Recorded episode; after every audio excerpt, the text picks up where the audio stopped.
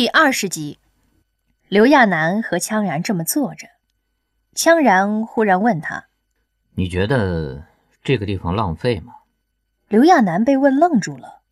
这个地方的浪费不是明摆着的吗？这么繁华的地段，什么都不做，就这么摆着，那已经不是浪费了，简直就是烧钱呢。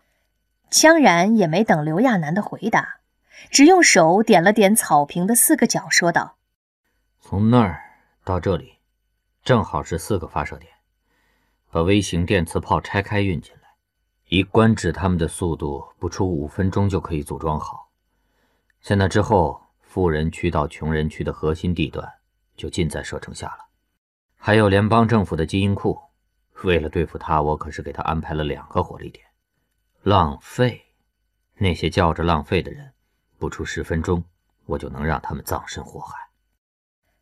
羌然说完后，张嘴吃了一口三明治，那表情平静的，就好像他刚才说的不是什么炮火，而是在品评刘亚楠的三明治一样。刘亚楠有点惊住了，可又疑心羌然在开玩笑。他想，他一定是在开玩笑的，在这种和平年代，羌然干嘛要做那种事儿啊？准是跟自己开玩笑的吧，逗逗自己，就跟逗小虫似的。刘亚楠呆呆傻傻的，眼神更是纯良的可以。羌然笑了笑，伸出手去摸了摸他的头发，软软的头发摸在手里非常舒服。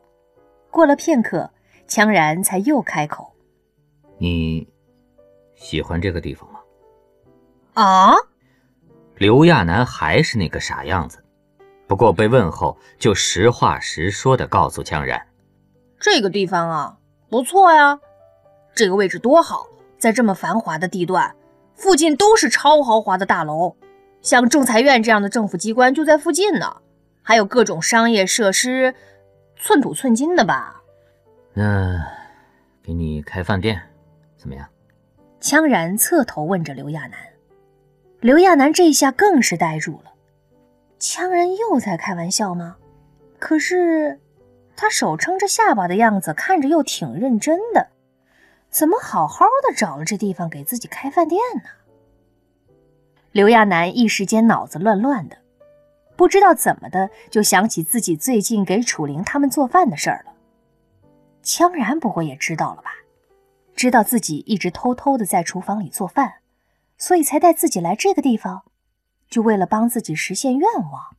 只是。自己真的要在这个地方开饭店吗？在这个大的可以盖高尔夫球场的地方？刘亚楠真觉得自己苦尽甘来了，现在的生活简直就是做梦。羌然说的时候，他还不敢相信呢。结果等官职找他签一系列文件后，他才终于明白，羌然还真是说到做到啊。合同不是什么转让的合同，只是租用。可他看了看租期，居然是一百五十年，那跟白给有什么区别呀？他兴奋的都不知道说什么好了。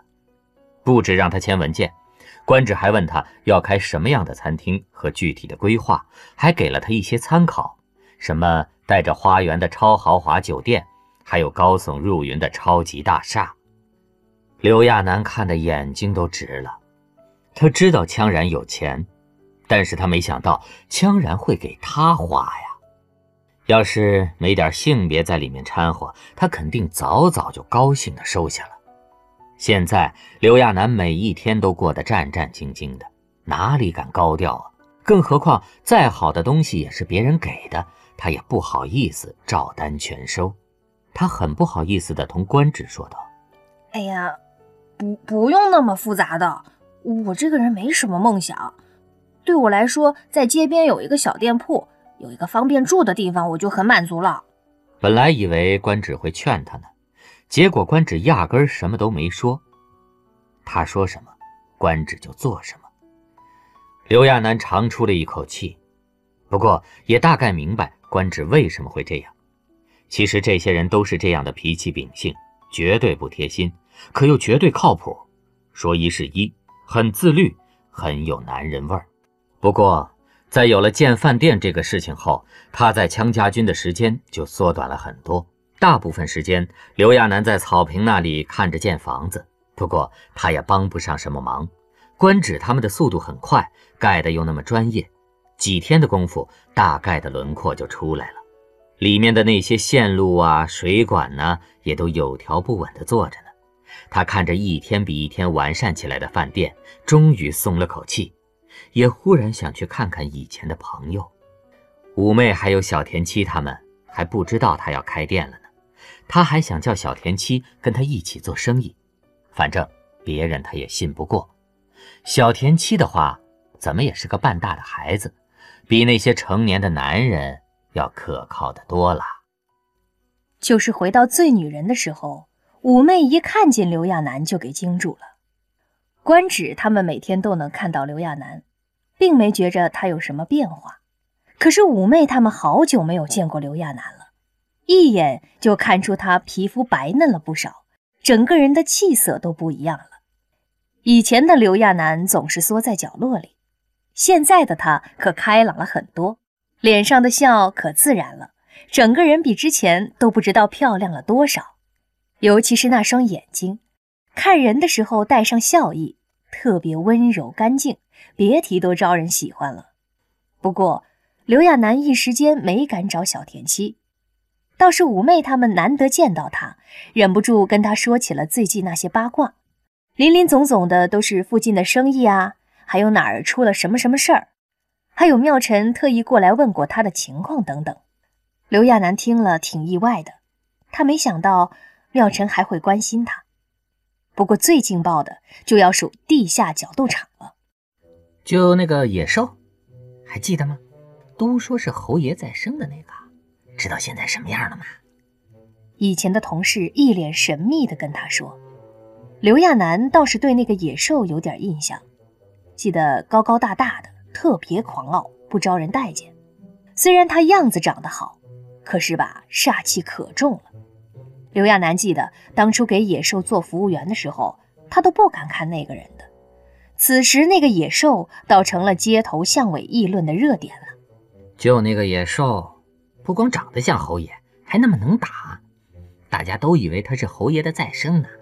反正赌额越来越多，到最后那场都到一百比一了，结果就是那场野兽出事了，被人打的那个惨呐，血淋淋的被人抬出去的。五妹也跟着呸了一声，老子还在里面赔了好几千呢，都以为他会赢，哼，结果输的那么难看。那种人不是吹牛就是喝大酒，我早就该知道他不是侯爷转世，要真是侯爷。再生了能去打黑拳吗？周围的人也纷纷应和着，都是一副被人耍了的感觉。刘亚楠听是听了，可并没有往心里去。野兽打黑拳离他那么远，他现在只关心自己的小铺子。再说，见过羌然的军人范儿，就野兽那样的，真是不够看。刘亚楠兴高采烈地问了五妹他们几个关于怎么采购菜、怎么开店的问题。手续那些倒是好办，官职告诉过他，羌家军的人都有特许经营权的，别说开饭店了，买军火都没人敢管。所以他唯一需要注意的就是帮小田七办个用工通行证，不然小田七压根儿不能去富人区的。刘亚楠等妈妈桑走了，立刻去叫了小田七过来，两人倒是一拍即合。刘亚楠别看嘻嘻哈哈的，其实人很心细的。知道小田七怕太阳晒，来的时候还特意买了两把遮阳伞。小田七跟刘亚楠去办用工手续的时候，一面抬头看着漂亮的花伞，一面说：“哥哥，你是我见过最奇怪的人。”刘亚楠奇怪地看了他一眼，心想：这个小家伙干嘛要这么说呢？奇怪。小田七却一点迟疑都没有，继续说道。我头次遇到你这样的人，你跟五妹他们都不一样，你很温暖。刘亚楠笑了，知道小田七这是在夸自己。办好手续后，他又带着小田七到了他们的店铺。他当初要求的很简单，只要有厨房、有吃饭的地方、有住所就行。官职最后一合计，就设计了这么一个简单实用的地方，方方正正的五间房子。两间卧室，一间储存间，一间工作间，还有一个专门用来做餐厅的地方。刘亚楠没想做多大的饭店，他考虑好了的。做炒菜那些其实很累的，就他跟小田七可干不下来。这是黄金地段，客流量肯定大。与其做饭店，还不如做快餐。他仔细观察过，这个地方缺少卖早点的摊位，这边大部分生意是规规矩矩的。他不如就卖点早点、点心、热饮那些，既简单不会太累，也好经营。刘亚楠打定主意后，就开始进货了。之前官职给过他起步资金，他知道羌然大手笔，不过那么多钱，他一个小小的饭店哪里用得来？他只要了里面的一个零头。官职以前对他态度很一般，在他做了这些后，官职倒是忽然对他另眼相看起来，在说话上也跟以前有了点区别。以前官职是很端着的，拿腔拿调，可现在官职会有话直说。在房子都弄好后，还问他要不要去基因库里储存基因。刘亚楠一下愣住了。官职向他解释道：“虽然你名义上是羌甲军，不过头特意叮嘱过，你想要的话，费用他都会给你出的。”刘亚楠哪里敢呢？那玩意儿一弄，自己不立马曝光了吗？所以刘亚楠赶紧回绝道：“哦，我还是想靠自己的能力。”如果我连进基因库的钱都拿不出来的话，那么下一代的刘亚楠继承者也不过还是个废物基因。没想到这话倒是让官职难得多看了他一眼，那眼神明显带上了一丝欣赏。就在开业当天，羌然还专门来了一趟。刘亚楠已经有好几天没见过他了，猛地见到他就小跑过去，在离近的时候才忽然想到自己太激动了。忙又止住脚步，可还是没刹住，就跟兔子似的往前蹦了两下才停下。刘亚楠那个样子，再加上那傻乎乎的表情，看得羌然连眼睛都带上了笑意。只是刘亚楠很忙的，这些羌家军可是他的第一批客人，只给那些人吃汉堡是不行的。他早早就准备了食材。到时间就忙着炒啊炖的，一时香气四溢。刘亚楠忙得脚不沾地，趁着他做饭的时间，那些人就在他门前的空地上放鞭炮，热闹热闹。不管科技多发达，好像鞭炮那东西都不怎么会变化。就是这些人放鞭炮的样子有点吓人，一手拿着烟，一手拿着特大的炮仗，在点燃的时候也不放手，还故意炫两下。才向空中一扔，还有更厉害的，就是瞅准了再扔过去，时间掐算的特别好，在靠近的瞬间同时爆开，那声音响得震耳朵，吓得刘亚楠赶紧捂住耳朵。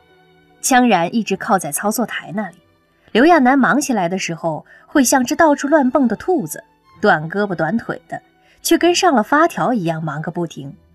羌然双手抱在胸前。淡淡的笑着，偶尔刘亚楠有做好的菜，就会夹起一些让羌然尝尝味道。很奇怪，他已经不那么怕羌然了。在经历这些事儿后，他反倒觉得羌然蛮可靠的。刘亚楠估计自己要是男人的话，也会喜欢在羌家军里待着。毕竟羌然是不会把自己的想法强加给别人，对外人大概是问题多多。可对自己人简直是好的不得了，就是他的胸部很碍事儿。羌然也注意到这个问题了，随口问道：“药没效果吗？”啊！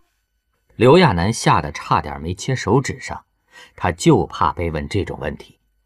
刘亚楠赶紧小心翼翼地回道：“哦，最近太忙了，我都忘记吃了。等忙过这阵儿，我就好好吃药。”羌然也没说别的，只浅浅的笑了一下。自从小店开业后，刘亚楠觉得春暖花开，自己的人生又变得顺心如意起来。不管是什么样的环境，只要怀抱希望，总有熬出来的一天。就是不知道为什么，他都开张很久了，却没什么人过来吃饭。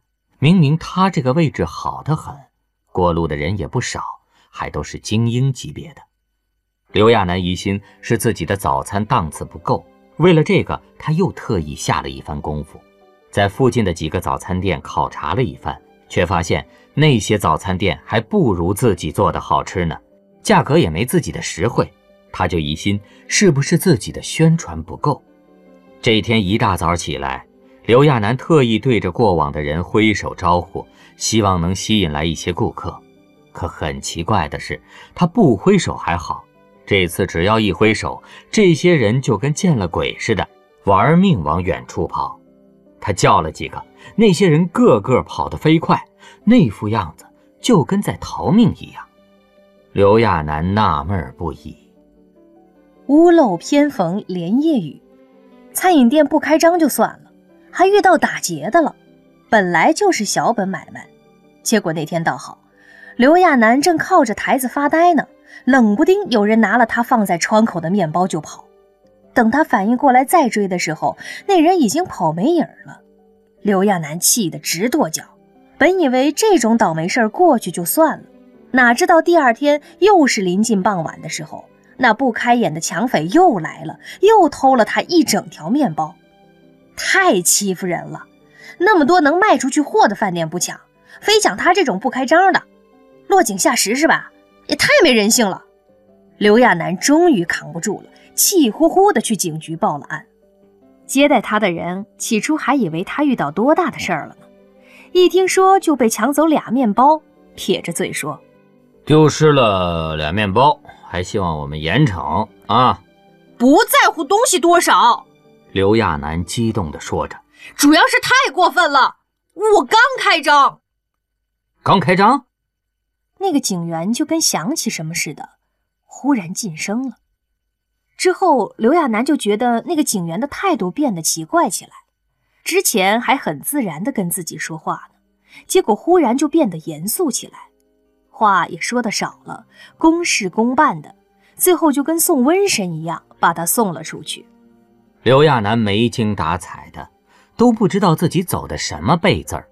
本以为位置这么好。自己又是小本经营，怎么也不至于做不下去。可现在看着那些绕着他走的行人，他觉得脑袋都大了。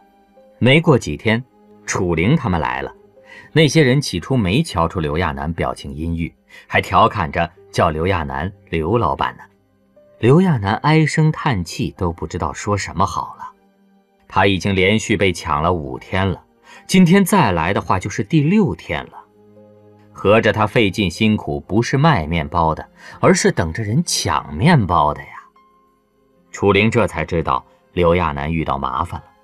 别的楚灵不敢说，但向来只有羌家军抢别人的，还没有人敢在太岁头上动土的。